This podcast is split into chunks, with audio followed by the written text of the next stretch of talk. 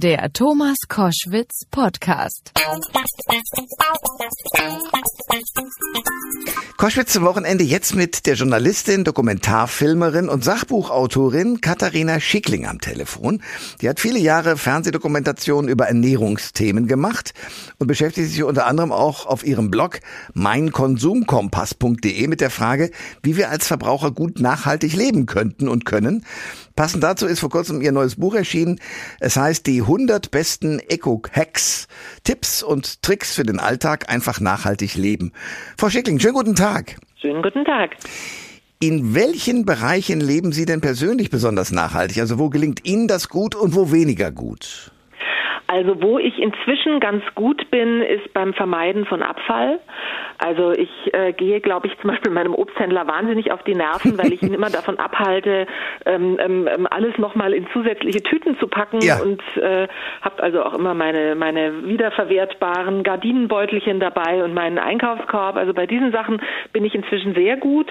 Ähm, wo ich auch richtig gut bin, würde ich mal sagen, ist bei der Suche nach ordentlichen Einkaufsquellen. Also ich versuche eigentlich so viel wie möglich direkt beim Erzeuger oder mit möglichst wenig Zwischenhändlern zu kaufen, was ja dann automatisch auch immer so ein bisschen den, ich sage jetzt mal, den CO2-Abdruck reduziert. Ich kaufe sehr wenig online, mhm. ähm, weil ich eben auch gerne die Händler unterstützen möchte und weil ich dadurch natürlich auch mehr im Griff habe, was ich kaufe und vor allem, wie es verpackt ist. Ja. Ähm, wo ich ähm, durch meinen Beruf zwangsläufig nicht so richtig gut bin, ist natürlich das Thema Reisen. Ich bin einfach immer noch, auch jetzt in der Corona-Zeit, viel unterwegs. Wenn ich zum Drehen fahre, sitze ich in einem Auto und nicht im Zug. Wenn ich ähm, weiter weg muss, bin ich teilweise schon einfach aus Zeitgründen auf den Flieger angewiesen.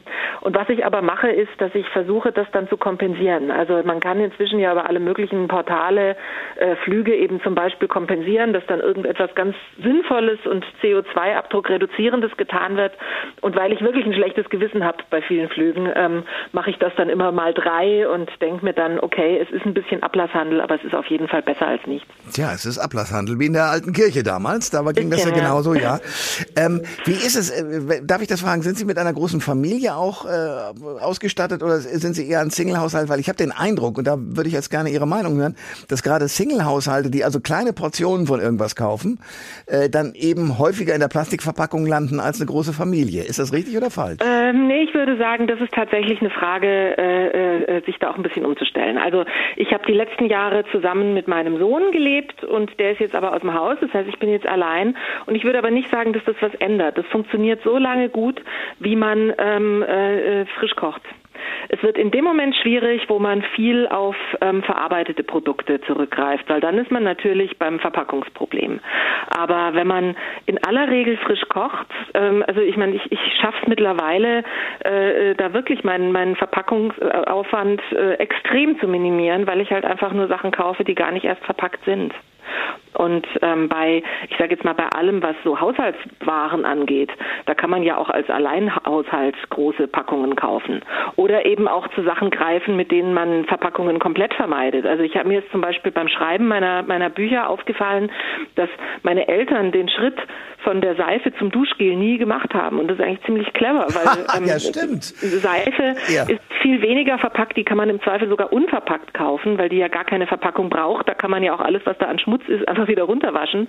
Und ähm, das ist so ein, das ist so eine der Sachen, wo ich, wo ich finde, dass man mit einer kleinen Sache ganz große Wirkung erzielen kann. Wenn man sich mal anschaut, wie viel Wasser wir durch die Gegend fahren, in Duschgels, äh, Waschmitteln, ähm, Spülmitteln, Putzsachen. Das besteht ja zu ganz, ganz großen Teilen aus Wasser. Und wenn man sich dafür den festen Stoff entscheidet und mit dem arbeitet, dann hat man schon was ganz Tolles geschafft. Und das kann auch ein Singlehaushalt. Die Sachbuchautorin Katharina Schickling ist äh, am Telefon bei Koschwitz zum Wochenende. Wir reden darüber, dass man einfach nachhaltig leben kann. Ähm, die Frage wird Sie möglicherweise irritieren, trotzdem will ich sie stellen. Kann man als Verbraucher nachhaltig leben und konsumieren und trotzdem Genuss und Freude erleben? Ich denke schon. Ich finde es sogar wichtig. Also ich glaube, der, der, der weil ich glaube, da, da ist der Fehler sozusagen schon im Ansatz. Also es darf nicht so sein, dass ein nachhaltiges Verhalten äh, äh, teuer oder unbequem oder lustfeindlich ist. Naja, aber Sie haben ja schlechtes Gewissen zum Beispiel. Also da merke ich ja schon, da ist ja Druck. Ja, aber ich glaube, dass wir davon weg müssen. Also äh, und da sind übrigens gar nicht so sehr wie Verbraucherinnen und Verbraucher gefragt, sondern eigentlich der Gesetzgeber. Also wir haben ja nun im, im September Wahlen und ich hoffe sehr, dass das, was auf EU-Ebene gerade schon passiert und was ja auch die Gerichte gerade anfangen einzufordern, dann wirklich Wirklichkeit wird, nämlich dass wir auf der gesetzgeberischen Ebene einen Schritt weiterkommen. Denn es ist ja so, ähm, an ganz vielen Stellen können wir uns ja gar nicht entscheiden, weil wir oft gar nicht die Informationen haben. Also wie, wie ist denn der CO2-Abdruck des Produkts, das ich da gerade kaufe? Mhm. Und ich glaube, wir müssen ganz dringend wohin, wo ich beim Einkaufen ganz einfach auf den ersten Blick erkennen kann, das ist ein umweltfreundliches Produkt und das ist ein umweltschäd ein klimaschädliches Produkt. Also wir haben ja jetzt nach vielen Jahren Kampf endlich diese Ampel auf Lebensmitteln und ich würde mir wünschen, dass wir etwas Ähnliches auf allen Produkten haben bezüglich der Ökobilanz. Klar ist es schwer zu berechnen, aber zumindest mal in Größenordnungen, dass ich eine Vorstellung habe, was kaufe ich hier eigentlich und dass ich mich entscheiden kann und dass ich beschließen kann, okay, ich gebe jetzt fünf Cent mehr aus, aber dafür ist es eine sinnvolle sinnvollere Verpackung. Also ich glaube, im Moment haben wir wirklich das Problem, dass wir ja oft in einem Dickicht von Siegeln und Auszeichnungen stehen, wo wir nie so genau wissen, ist das jetzt was staatlich kontrolliertes oder ist das was, was sich der Hersteller selber ausgedacht hat? Ja, ist ja. Das, stimmt das oder lau laufe ich da gerade in die Falle und werde eigentlich beschummelt?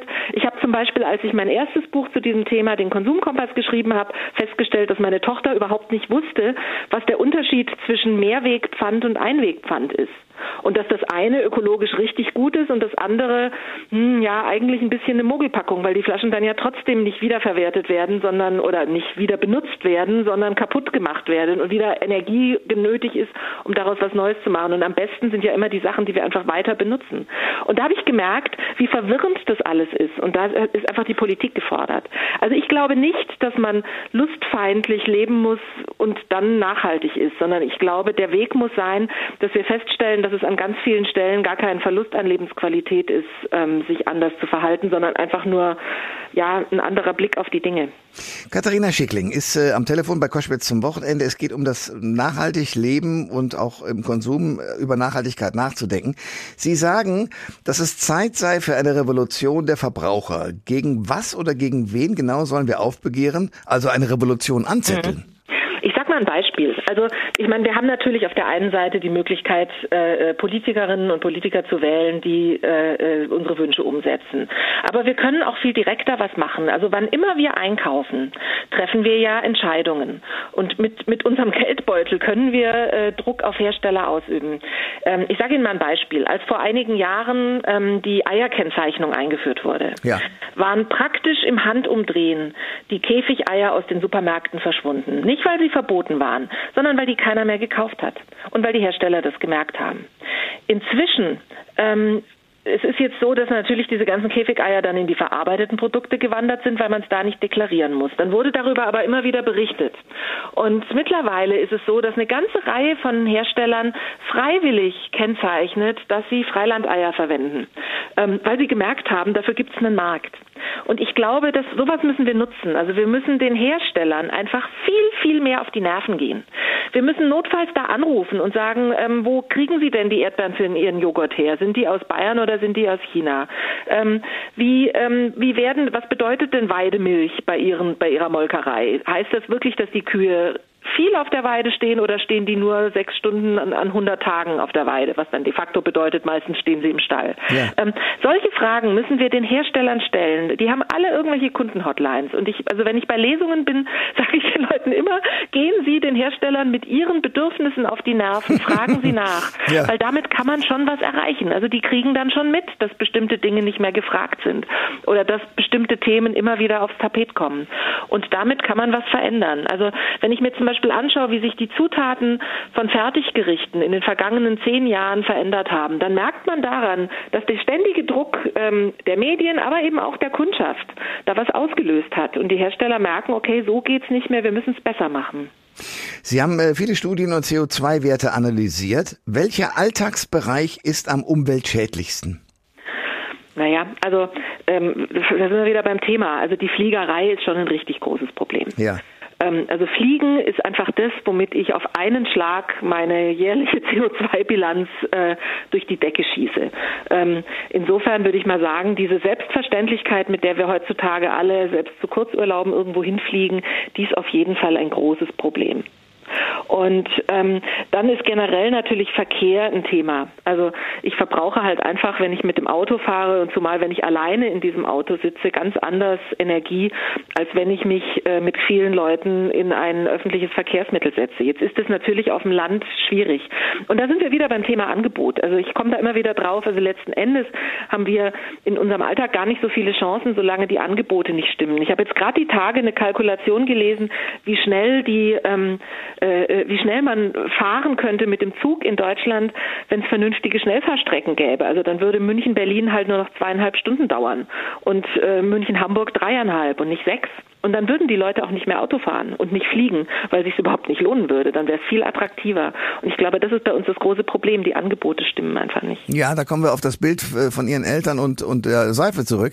Hätte man die kleinen Nebenstrecken bei der Bahn gelassen, äh, statt die Absolut. zu veröden, dann wäre auch vieles einfacher. Absolut. Also als ich den Konsumkompass geschrieben habe, habe ich einfach mal gerechnet, weil es mich interessiert hat.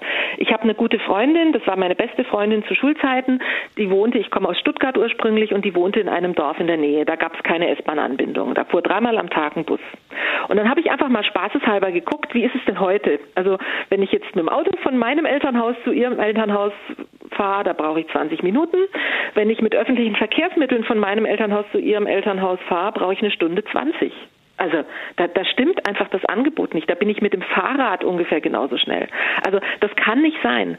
Und, und, und da, da, da, da liegt der Hase im Pfeffer. Also wir müssen, wir haben halt viele, viele Jahre lang den Autoverkehr extrem subventioniert. Das ist ja auch bis heute so. Ich meine, ich wohne in München, die Stadt mit den höchsten Immobilienpreisen Deutschlands und ich zahle für meine Parklizenz in einem innerstädtischen Viertel 30 Euro im Jahr. Der Unterhalt von so einem Parkplatz kostet sowas wie 1500 Euro im Jahr.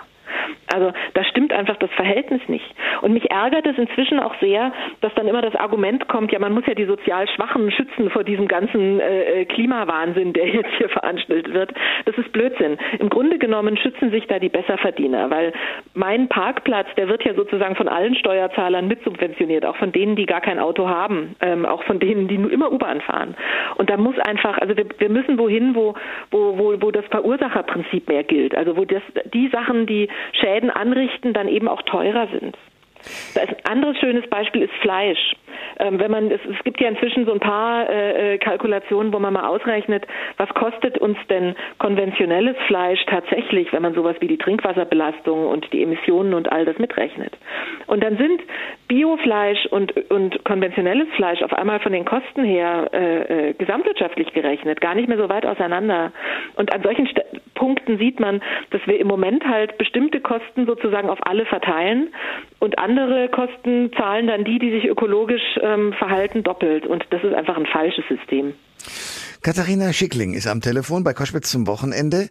Sie hat das Buch geschrieben, äh, die 100 besten Eco-Hacks, Tipps und Tricks für den Alltag. Und ähm, äh, wenn wir uns jetzt mit der Pandemie beschäftigen, das haben Sie auch getan in Ihrem Buch, dann sieht man, wie schwierig das im Moment ist, nämlich zum Beispiel die Entsorgung äh, dieser ja, Corona-Masken. Mhm. Die sieht man ja überall auf dem Boden teilweise rumliegen. Ich ahne, dass sie im Meer rumschwimmen und in mhm. irgendwelchen Abwässern.